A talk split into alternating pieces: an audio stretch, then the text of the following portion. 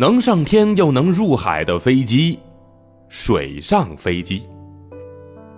哈哈，坐飞机喽！哎，海豚博士这么多年呢，我还没坐过飞机回家呢。海豚博士，你是不是在吹牛啊？你家住在水里，飞机怎么可能停在水面上呢？哎，不知道了吧？我坐的这架飞机呀，就可以。小朋友，你是不是也以为飞机只能在机场跑道上起飞和降落呢？因为只有平坦的路面才能够帮助飞机完成起飞和降落的过程，而在水里头想要完成这些操作，那真的是非常的有难度。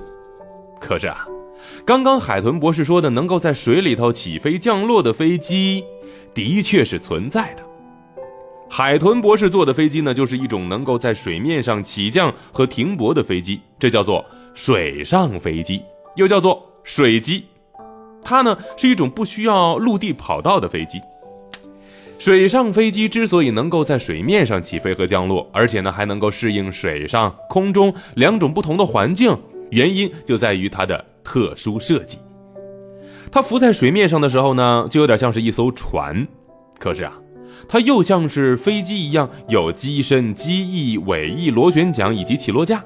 但是它跟我们熟悉的飞机相比呢，它的机身又像是一个大大的船，这样一个独特的特点，真的让它变成了一个能够上天入海的高手。当水上飞机停泊在水面上的时候呢，宽大的船体会产生的浮力就会啊让这个飞机啊浮在水面上不会下沉，但是需要起飞的时候呢，螺旋桨发动机。产生的这个拉力就会拖着它以相当快的速度在这个水面上滑跑，伴随着速度不断的增加，机翼产生的上升的力量呢，就慢慢克服了飞机的重力，从而把飞机从水面上逐渐的给拖了起来，成为了空中飞行的航船。在它完成了空中任务之后呢，自然还要重新返回到水面，成为一只可以在水上滑跑的航船。因此啊。国外有许多人根据水上飞机这个特点，又把它们叫做水上飞船。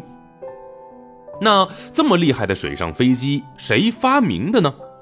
我们都知道，在一九零三年，美国人莱特兄弟发明了世界上第一架飞机，而仅仅过了七年，一名叫做法布尔的法国人就发明了世界上第一架水上飞机。不过呀，由于它的外形实在是太简陋了。我们能够看到，它这个外形几乎就是在，呃，两根光秃秃的木杆前后各安装了一对机翼而已。因此，很多人都不知道。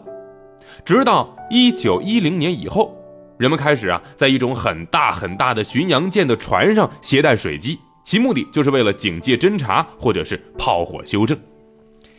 进入到二十世纪五十年代。随着世界航空技术的突飞猛进，常规飞机的通信导航设备得到了不断的完善。飞机不仅可以飞到更远的地方，而且比以前更加安全。于是，原来的水机所拥有的优势便荡然无存了。不少人相信，常规飞机完全有理由能够全面替代水机，于是水机开始走向没落。今天，随着航空技术的日益发展，水机的身影已经是越来越少了。除了在一些水域辽阔的江河湖海水面上之外，其他地方你是看不见它们的。如果你喜欢我们的节目，可以关注“海豚百科”微信公众号，获取更多百科知识。